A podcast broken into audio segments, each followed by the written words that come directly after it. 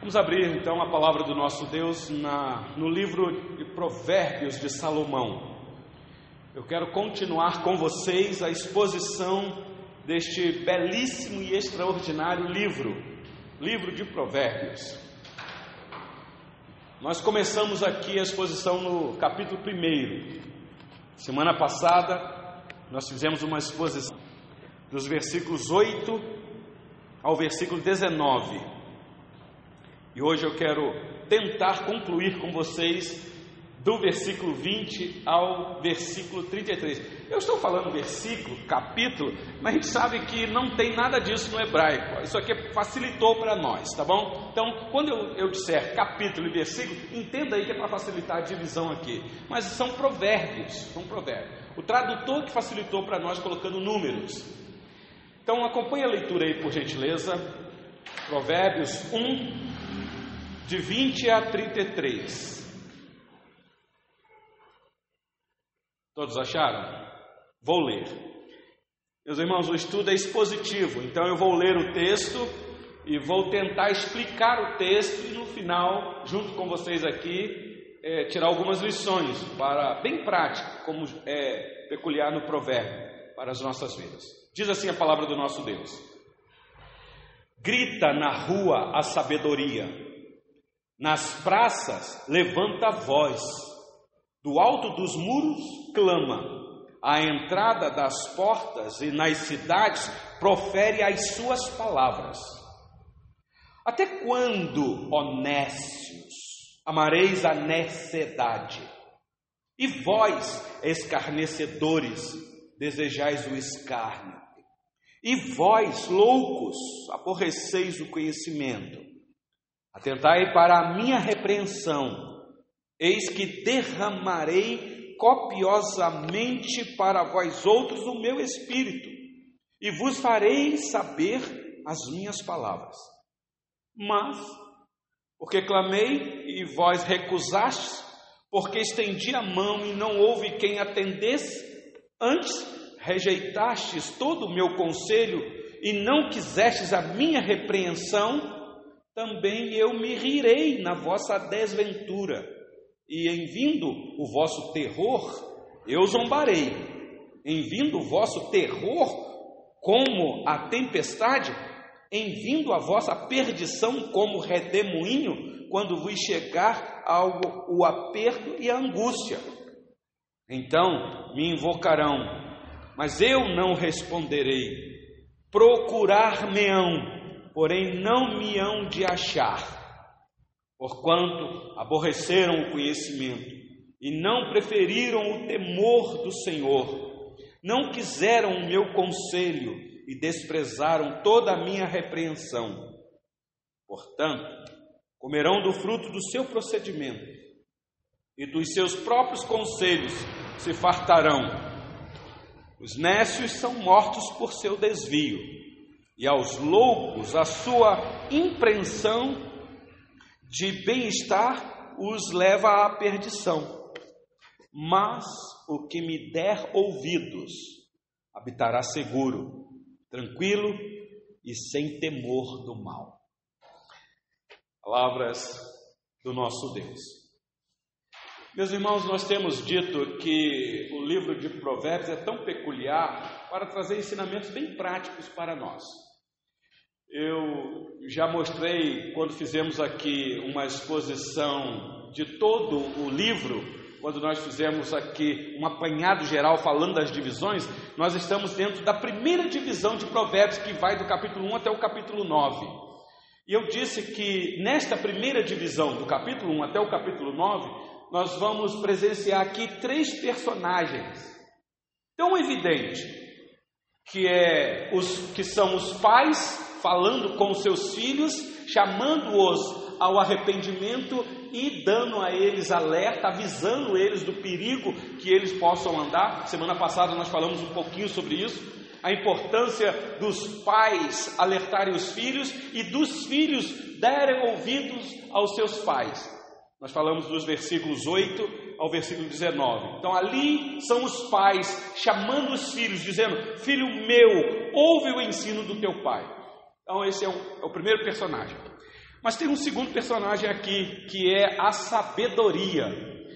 Se por um lado os pais chamam aparentemente, amigavelmente, de uma forma carinhosa, porque é assim mesmo, o pai não quer o mal para o seu filho, então ele está chamando de uma forma doce: filho meu, filho meu. A sabedoria já tem um tom mais agressivo nesse chamado. Também vai chamar o arrependimento o filho. E o filho aqui é caracterizado por um jovem. Então, para entender esse chamado ao arrependimento. Só que a sabedoria, ela não vai falar assim suavemente, ela grita, como nós vimos aí no versículo 20. Grita na rua a sabedoria. E nós vamos interpretar, e esse é o sentido aqui da sabedoria no livro de Provérbios, que é a pessoa bendita do Senhor Jesus. Sabedoria aqui é Cristo, e eu vou interpretar desta maneira.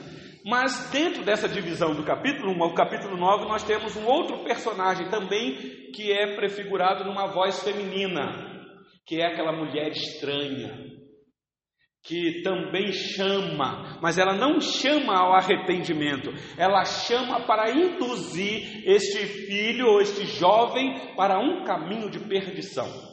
Vamos chegar lá. Capítulo 7 descreve ela com bem mais é, é, clareza quando a gente chegar lá. Hoje eu quero tentar ver com vocês esta sabedoria que grita aqui. Como eu disse para vocês, eu estou interpretando a sabedoria aqui como Cristo. Então, se você tem dificuldade de ver Cristo no livro de Provérbios, é só olhar para a sabedoria que grita. Então, quem é? Sabedoria aqui, gênero feminino. Por isso que você vai ver que no livro de Provérbios nós temos essa sabedoria como se fosse uma mulher, mulher sábia, mulher que edifica sua casa, mulher que é preciosa, que é valiosa, que muito excede finas joias. Quem é esta mulher? Ela é uma figura da pessoa bendita do Senhor Jesus. Tá bom, meus irmãos? Então, mais para frente nós vamos compreender isso um pouquinho. Ah, só para mostrar para vocês, capítulo 8, abre rapidinho aí, capítulo 8. Senão o pastor fala alguma coisa aqui e você fala assim, como assim, pastor? Deixa eu só te mostrar quem é esta sabedoria. Um outro estudo, eu já li aqui o, o capítulo 8, mas só quero novamente com vocês aqui ler o capítulo 8. Que eu interpreto. Veja quem é esta pessoa que vai ser descrita no capítulo 8. Diz assim: não clama porventura a sabedoria e o entendimento não faz ouvir a sua voz? É uma pergunta retórica.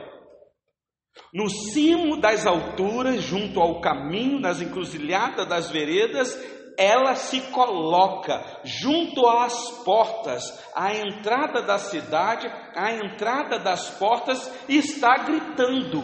Não é a sabedoria. E continua. A vós outros, ó homens, clamo, e a minha voz se dirige aos filhos dos homens. Entendei, ó simples, a prudência, e vós, necios, entendei a sabedoria. Ouvi, pois falarei coisas excelentes. Os meus lábios proferirão coisas retas, porque a minha boca proclamará a verdade, os meus lábios abominam a impiedade. Ah, pula aí para o versículo 11, por gentileza. Provérbios 8, 11.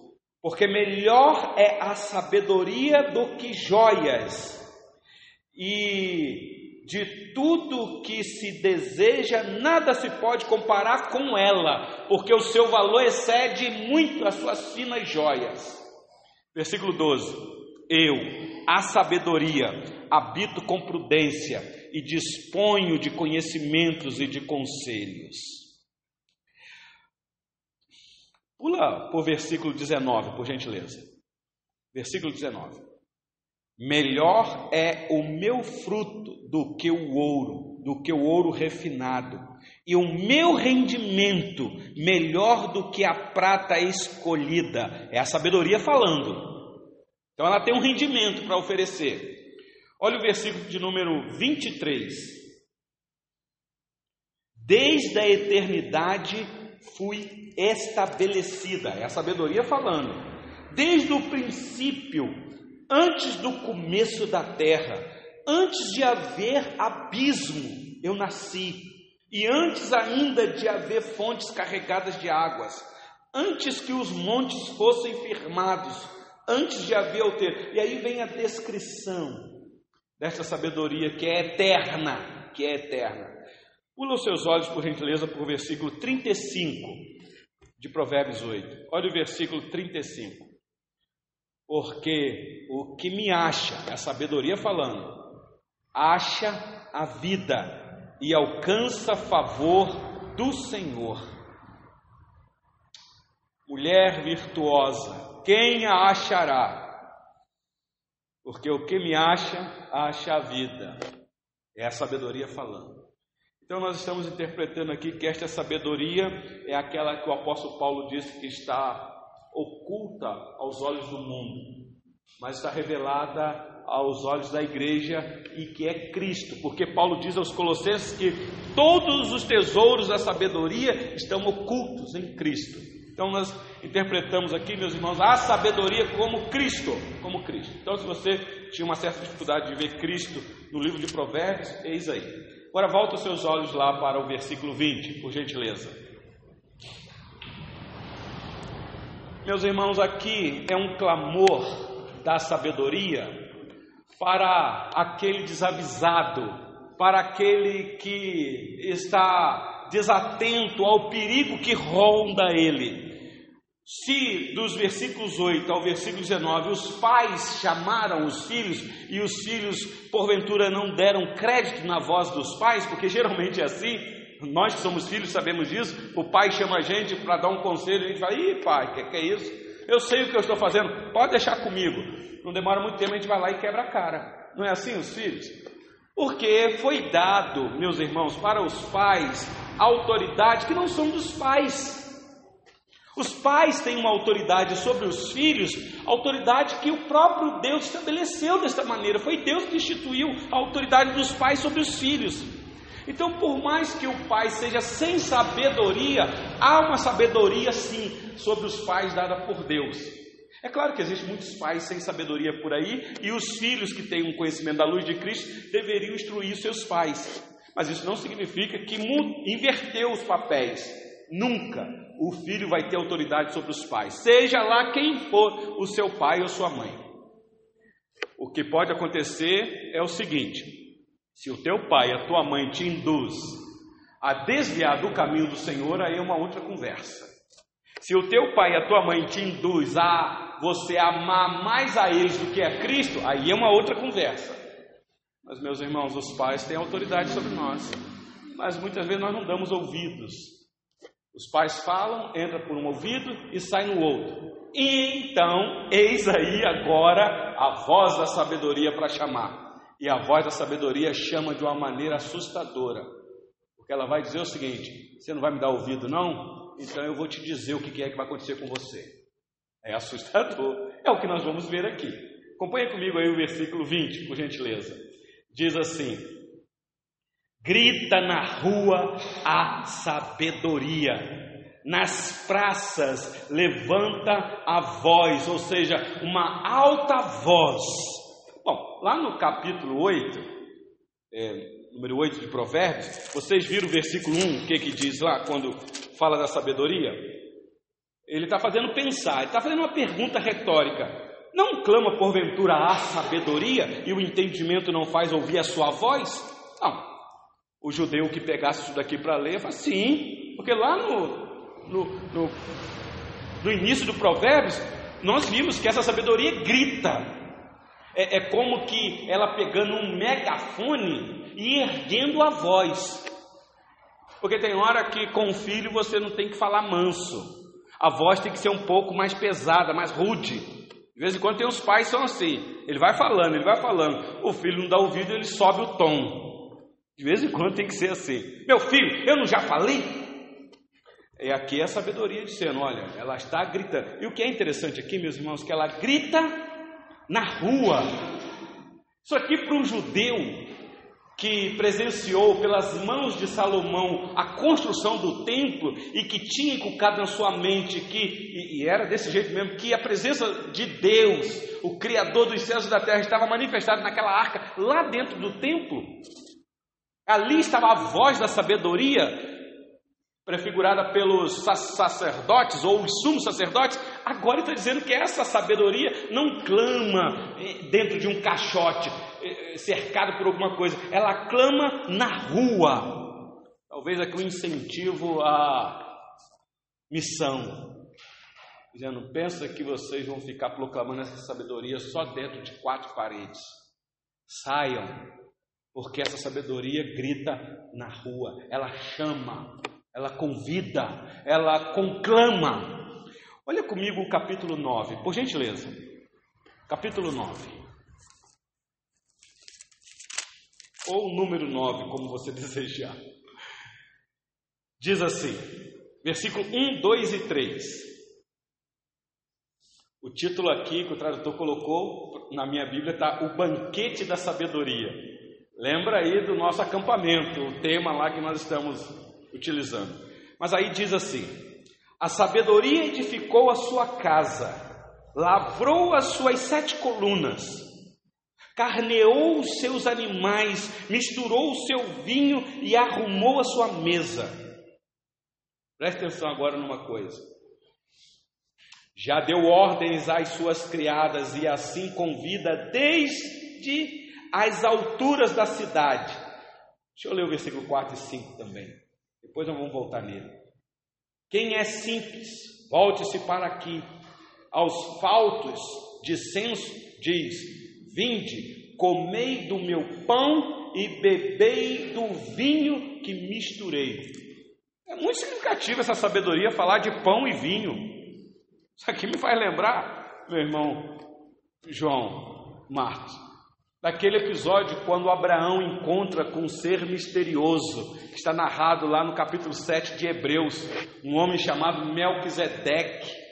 E aquele homem dá a Abraão pão e vinho.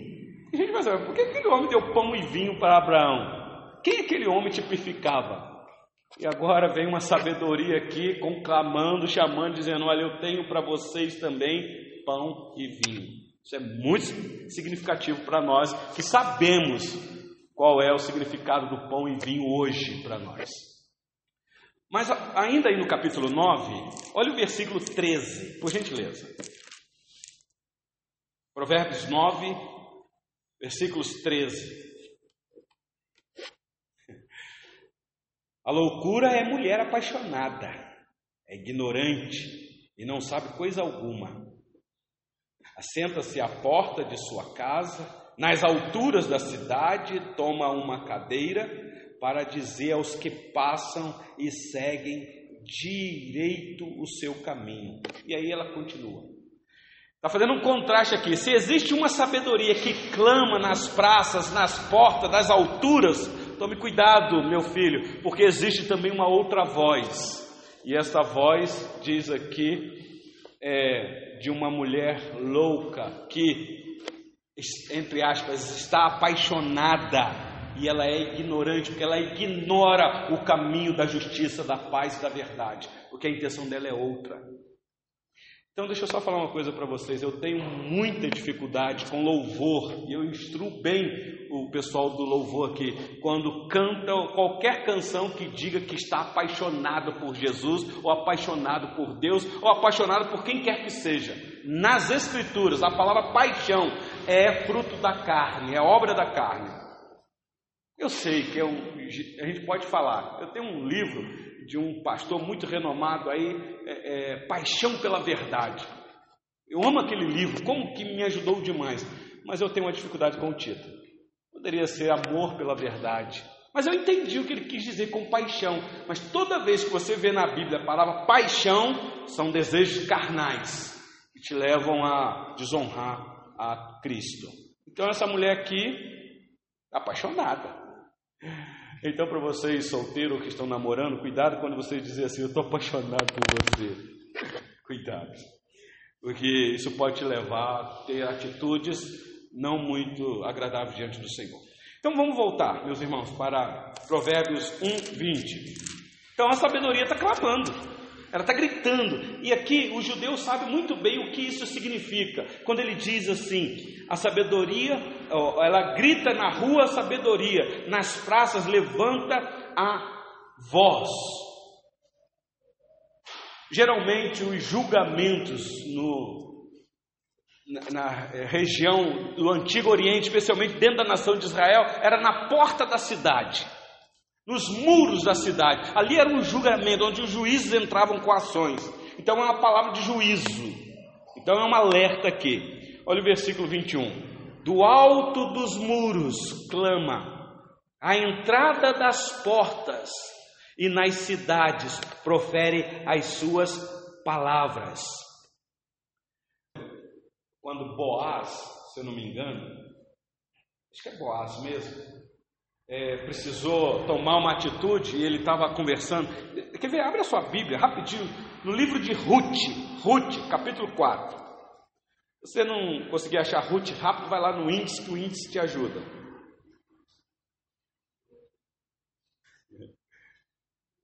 Ruth. Acho que até eu vou no índice.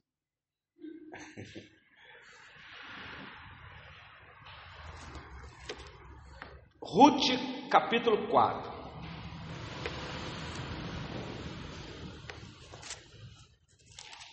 Ruth está depois do livro dos juízes. Olha só o capítulo 4, versículo 1. Bo, acharam aí? Ok. Boaz subiu à porta da cidade e assentou-se ali. Eis que os resgatadores de que Boaz havia falado ia passando. Então lhe disse: Ó oh, fulano, chega-te para aqui e assenta-te. E ele se virou e se assentou. Então Boaz tomou dez homens dos anciãos da cidade e disse: Assenta, assentai-vos aqui e assentaram. Então dá a ideia de que na porta da cidade era o lugar de se tomar alguma decisão, de algum julgamento, de alguma coisa muito importante. Então agora a sabedoria está clamando nas praças, uma voz alta nos muros, a entrada das portas na cidade. Ah, meus irmãos, foi exatamente isso que os profetas do Antigo Testamento faziam. O profeta Isaías deixa isso bem claro.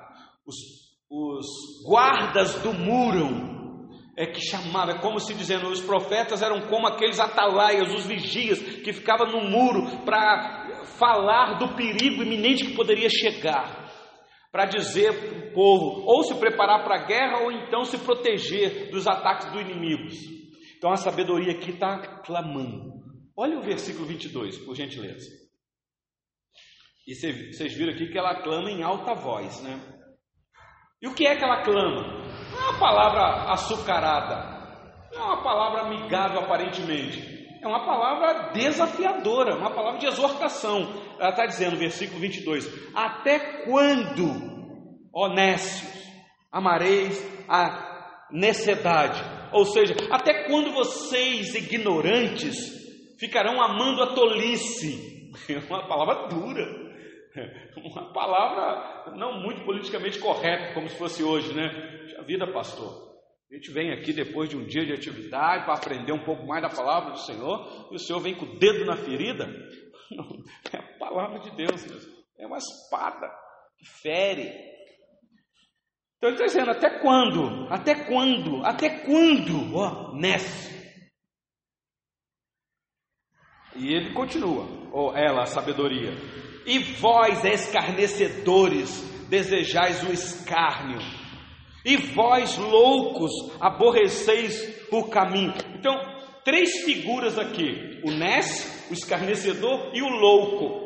São sinônimos de uma pessoa que não quer se arrepender. Porque o clamor aqui é por arrependimento. Olha, ainda dá tempo. Você está nesse caminho, esse caminho que é de nécios, de escarnecedores e de loucos. Até quando vocês irão ficar nesse caminho? É a sabedoria falando para o jovem. Volte seus olhos para o capítulo 8, ou Provérbios 8, versículo 5.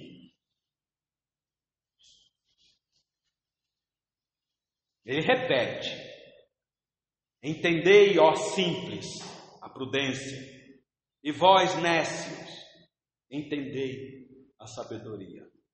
Então aqui ele, ele destaca duas características: um que é simples e o outro que é nécio. Até quando? Até quando? Capítulo 9, versículo 4, que eu li com vocês, os Provérbios 9, 4 diz assim: Quem é simples, volte-se para aqui, aos faltos de senso, diz: Vinde. Quem são os faltos de senso? Os nécios. Então preste atenção que é um convite, meus irmãos. É como se ele dissesse assim: Vinde a mim, vinde a mim, todos. Lembra como que foi o, início do livro do profeta Isaías? Nós terminamos uma exposição aqui, mas inicia exatamente isso. Primeiro mostrando o pecado do povo, dizendo como que eles estão imundos, sujos, mas depois tem um convite: Vinde. Você precisa se aproximar de mim, mas primeiro se lave, primeiro se purifique e vamos conversar, e vamos arrazoar. Então, olha só aqui, se você não vê esta identificação. Ainda aí em Provérbios 9, versículo, deixa eu ver aqui, versículo 16. Olha aí, Provérbios 9, 16. Quem é simples, volte-se para aqui, e aos faltos de senso diz: as águas roubadas são doces, e o pão comido às ocultas é agradável. Eles, porém, não sabem que ali estão os mortos, que os seus convidados estão nas profundezas do inferno. Meus irmãos, é pesado demais isso daqui. É um alerta que está dando. É um alerta para dizer: cuidado, porque esse caminho que você está seguindo é um caminho de morte. Aos teus olhos pode ser um caminho bom. O provérbio vai mostrar muito isso. Há caminho que para o homem parece ser bom, mas o fim é caminho de morte. Volta lá para Provérbios 1, versículos 23 e 24 agora. Ela continua, ao alerta dela, da sabedoria. Diz assim: Atentai para a minha repreensão Eis que derramarei copiosamente para vós outros o meu espírito. O que está sendo dito aqui, eu não sei como é que está na sua tradução, se você tem uma outra é, tradução aí, ela está dizendo o seguinte: olha, atenta para mim. Eu, eu tenho uma palavra de repreensão, porque qual o pai que não repreende o filho que ama? Palavra para o filho aqui. Então, se arrepende. Eis que derramarei copiosamente para vós outros o meu espírito. O espírito aqui é o espírito de sabedoria, porque a sabedoria ela tem sabedoria para dar. Então é um convite. E vos farei saber as minhas palavras. Eu vou me revelar. Eu vou me deixar ser conhecida por vocês. Então atente, atente. Mas olha o versículo 24. É triste, meus irmãos, o quadro. Veja se aqui não é a nossa realidade, muitas vezes. Diz assim, mas, o mas é um contraste. É uma adversativa aqui de conjunção, mostrando este quadro que estava sendo apresentado, um convite de grande oportunidade, está dando uma oportunidade, mas, porque clamei e vós recusastes, porque estendi a mão e não houve quem atendesse. Viu o que a sabedoria está dizendo? Vocês estão me rejeitando. Olha o versículo de número 25. Antes rejeitastes todo o meu conselho e não quisestes a minha repreensão. Meus irmãos, isso aqui é tão peculiar nas palavras do Senhor Jesus, quando chegando em Jerusalém, e sabendo o que iria acontecer com Jerusalém, ele chora. Ah, Jerusalém, Jerusalém, quantas vezes eu clamei, eu gritei, eu anunciei, e vós não quisestes. Então, sobre vós virá o terror. Ah, meus irmãos, quem conhece a história sabe disso. Nós estamos estudando aqui, domingo à noite, ou fazendo uma exposição de Hebreus, é, a gente fica tentando descobrir em que ocasião a carta foi escrita. A gente não sabe, não tem muita certeza. O que eu sei é que foi antes do ano 95, porque tem um dos pais da igreja que cita no ano 95 já a carta aos Hebreus. De alguém que, tratando desta carta, no ano 95. Então, é, com certeza ela não foi depois do ano 95 escrita, ela foi antes. Muitos dizem que ela foi escrita antes da queda de Jerusalém, da destruição no ano 70. Porque quem já leu toda a carta aos Hebreus, você não vê nada do autor dando alusão à grande destruição de Jerusalém. Então, alguns estudiosos dizem que a carta possivelmente foi escrita antes do ano 70. Uns chegam a dizer que no ano 63 a 65 que foi escrita. Mas nós sabemos, meus irmãos, pela história, o relato do ano 70 depois de Cristo, que aconteceu em Jerusalém. Alguns dizem que o homem da iniquidade foi o general Tito, que entrou em Jerusalém, fez algo abominável no templo, no altar e recebeu adoração naquele momento, como se fosse um, um Deus. Mas, meus irmãos, foi algo terrível destruição total da cidade e do templo não ficando pedra sobre pedra, para se cumprir o que o Senhor Jesus disse. Por quê? Porque ele gritou, ele avisou, mas eles não quiseram dar ouvidos. Quer ver uma coisa comigo? Abre, por gentileza, Isaías 65. Isaías 65.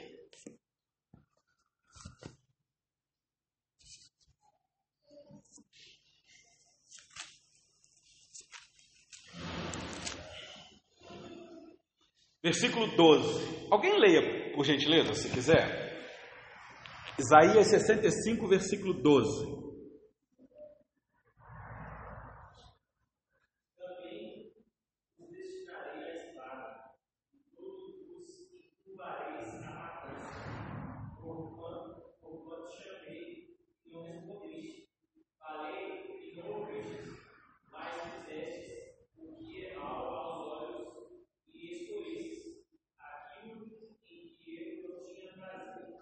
Quem participou conosco aqui da exposição de Isaías, especialmente Isaías 65, é esse clamor que o Senhor Deus está trazendo para o povo, dizendo: Olha, eu escolhi vocês, eu me revelei a vocês, mas vocês não me quiseram, me rejeitaram. Por conta disso, agora eu estou sendo buscado por um povo que não perguntava por mim, falando dos gentios.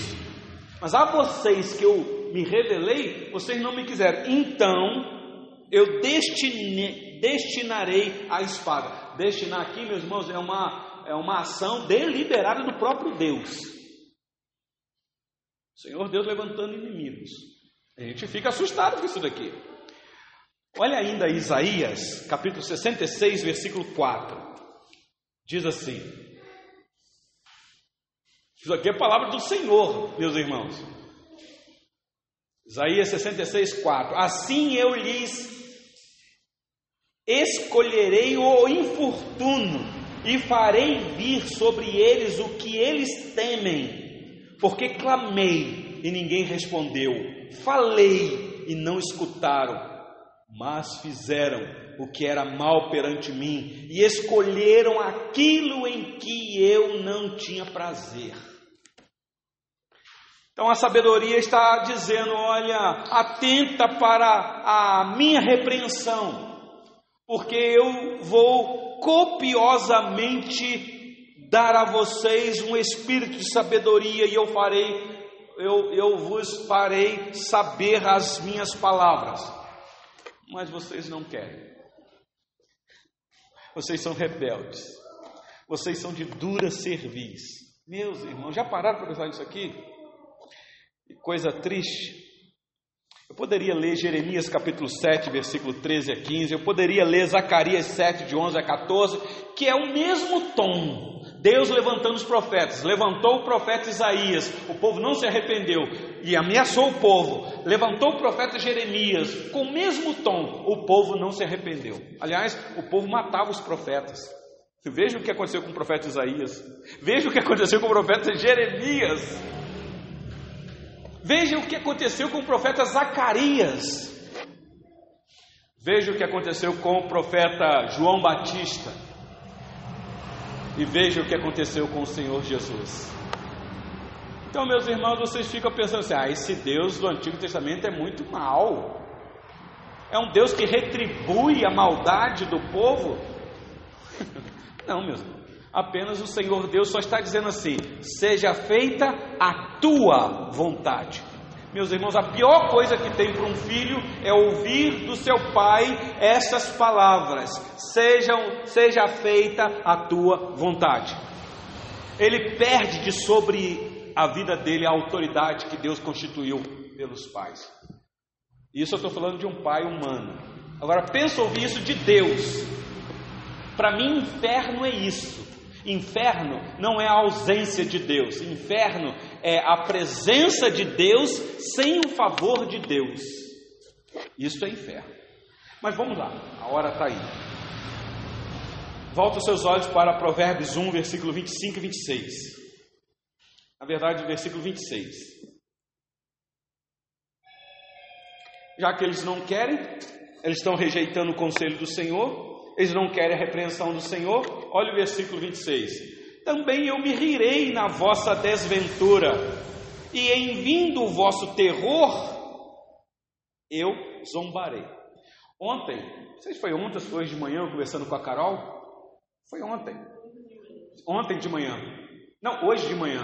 Falando exatamente sobre isso. Tem umas, umas grandes mentes pensantes no mundo que acha que controla o mundo porque são poderosos, homens de muitos recursos, homens que têm uma influência nas nações.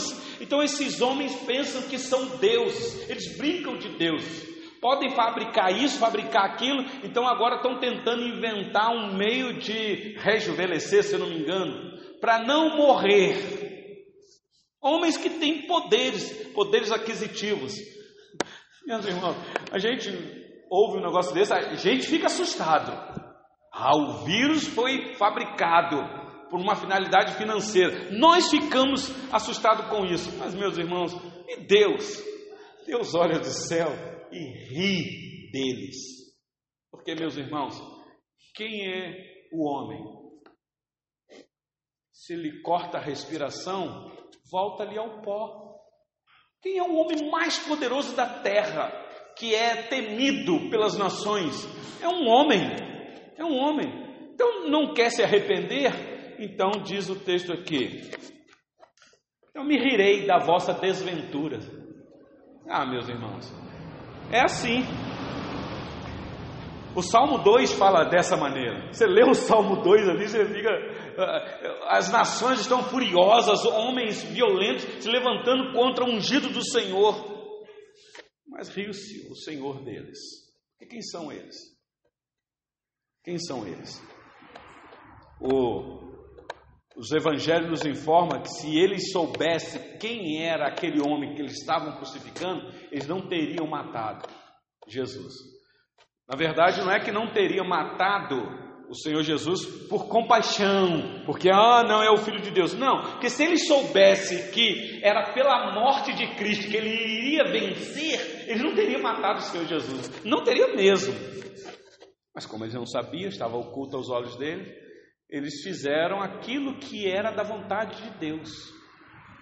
Na verdade, eles foram instrumento, ninguém matou o Senhor Jesus.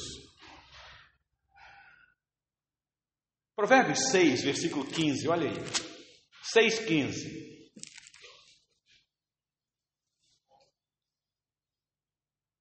Diz assim: pelo que a sua destruição virá repentinamente, subitamente será quebrantado, sem que haja cura. Capítulo 10, ou uh, Provérbios 10, 24, olha aí. 10, 24. Aquilo que teme o perverso, isso lhe sobrevém. Mas o anelo dos justos, Deus o cumpre.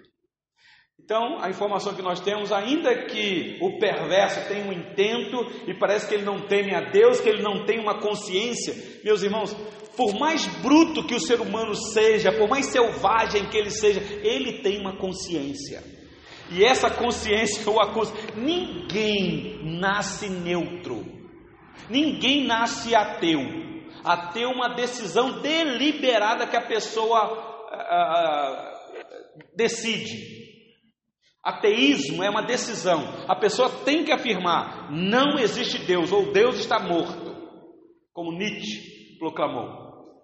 Mas ninguém nasce ateu, porque sabemos e temos essa revelação especial que todo homem tem a imagem e semelhança de Deus. Ele tem um senso dentro de si que o induz a buscar o transcendente. O que é isso, meus irmãos?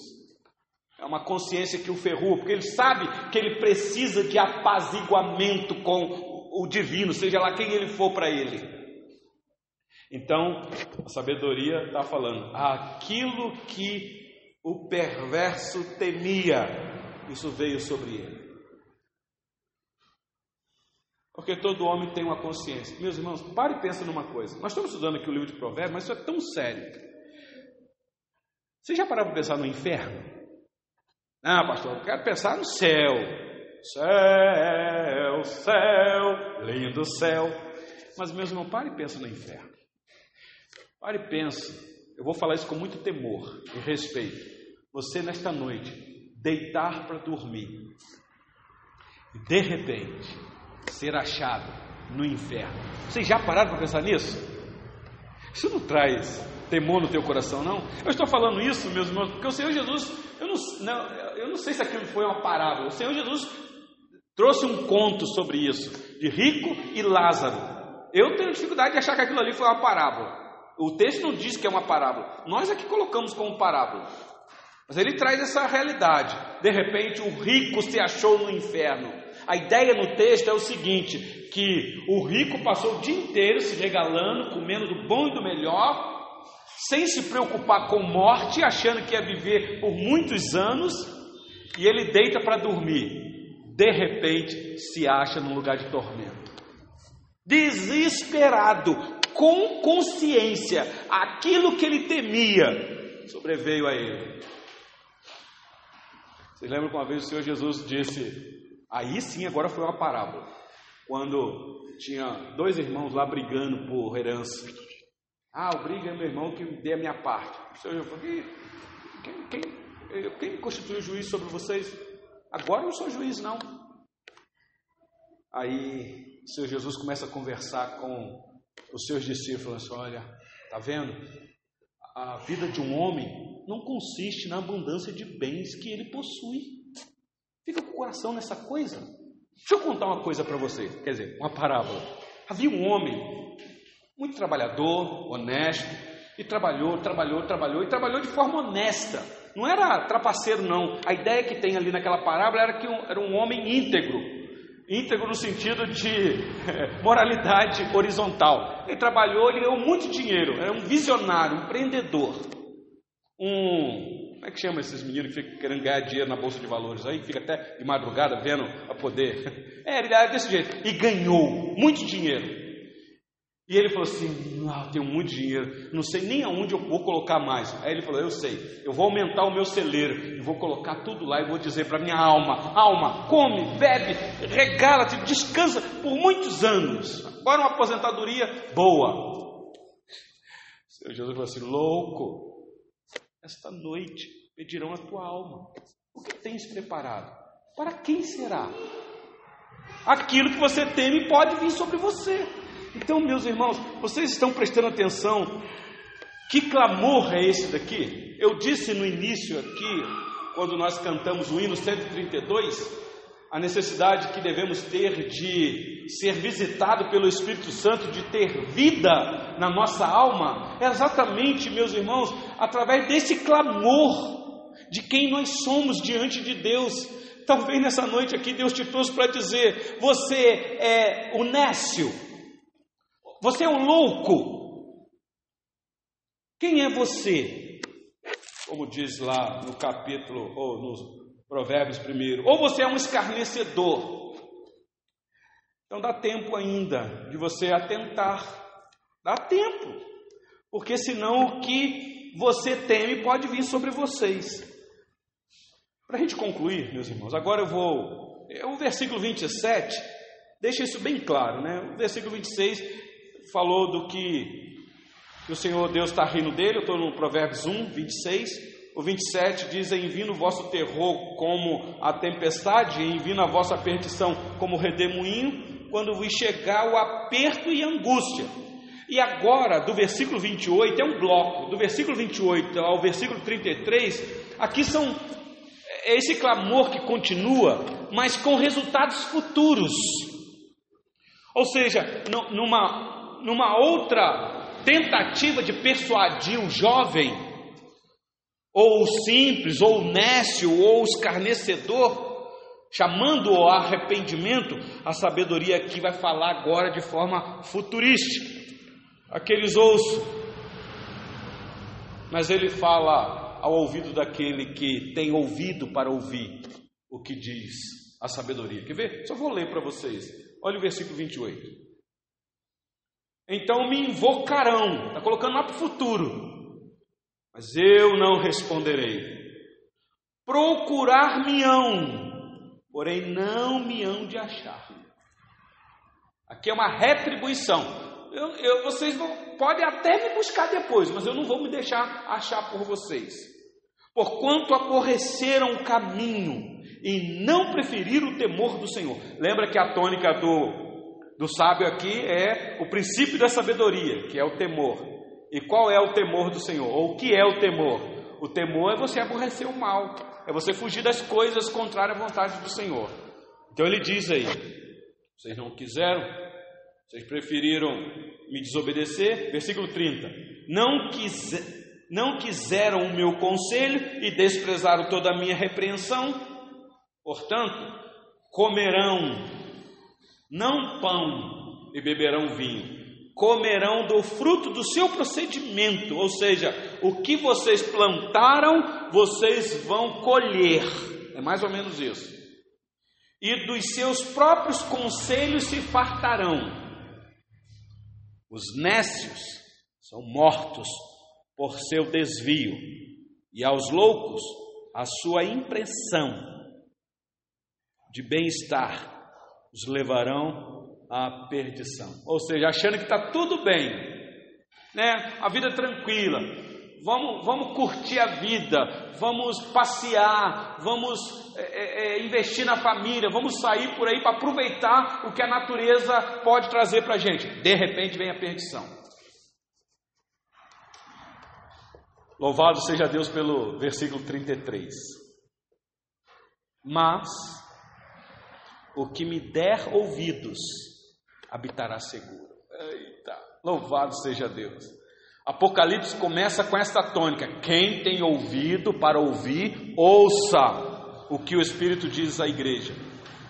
O que me der ouvido habitará seguro, tranquilo e sem temor do mal. Bom, meus irmãos, eu quero concluir tudo isso daqui. Que, que capítulo, por assim dizer, né, o, o, o Provérbios 1. Quanta coisa. Então, foi apresentado aqui os provérbios, a finalidade é para isso, para isso e para isso, daí dos versículos de 1 ao, a 7. Versículo de 8 a 19, o pai falou, o filho não deu ouvido, então a sabedoria veio e falou. A sabedoria falou de uma maneira assustadora. É, é como se fosse assim: duro é ouvir esse discurso, Senhor. Quem pode ouvir? Desse jeito, Senhor, o Senhor vai espantar em vez de atrair. Vocês lembram que os discípulos uma vez falaram para o Senhor Jesus? Senhor Jesus, quem é pode ouvir um discurso desse? É duro. O senhor tem uma palavra dura. Por isso é que o povo acha que o senhor é o Jeremias, é João Batista, alguns dos profetas lá, boca dura do passado. Ué, o povo embora. Só tem vocês aqui. Mas e vocês? Também querem ir embora? Vocês lembram disso? Pedro tomou a palavra e falou assim: é duro discurso. Mas, Senhor, são palavras de vida é necessário. Então, isso dá a entender, meus irmãos, que por mais que o pregador queira trazer uma palavra para afogar o coração de vocês, de sofrimento, né, de angústia, claro, o pastor tem uma palavra de, de conforto da parte de Deus. Mas geralmente a gente tem que ser fiel às Escrituras e dizer: Assim diz o Senhor, e lá vai a espada. Mas é palavra de vida, meus irmãos. É palavra de vida. Então, eu quero aplicar tudo isso daqui no que Paulo orientou a Timóteo. Vocês lembram? Paulo, como um pai para Timóteo, Paulo dizendo: Filho meu, filho meu, filho meu. Abre sua Bíblia, por gentileza. Em, na segunda carta de Paulo a Timóteo, capítulo 3, e eu encerro aqui.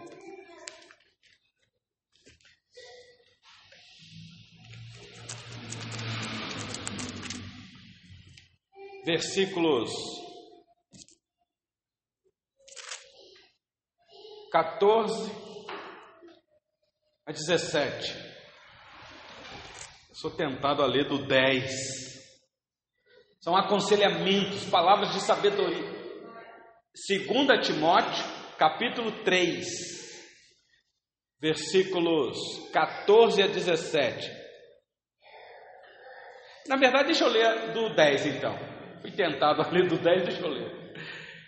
2 Timóteo 3,10 em diante diz assim: Tu, porém, tens seguido de perto o meu ensino, procedimento, propósito, fé, longanimidade, amor, perseverança, as minhas perseguições e os meus sofrimentos, quais me aconteceram em Antioquia, Icônio e Lista, que variadas perseguições tenho suportado de todas, entretanto, me livrou o Senhor. Ora, todos quantos querem viver piedosamente em Cristo Jesus serão perseguidos. Mas os homens perversos e impostores irão de mal a pior, enganando e sendo enganados. Você vê palavra de sabedoria aqui? Agora escuta, versículo 14. Tu, porém, permanece naquilo que aprendeste e de que fosses inteirados, sabendo de quem o aprendestes e que desde a infância sabes as sagradas letras que podem tornar-te sábio para a salvação pela fé em Cristo Jesus.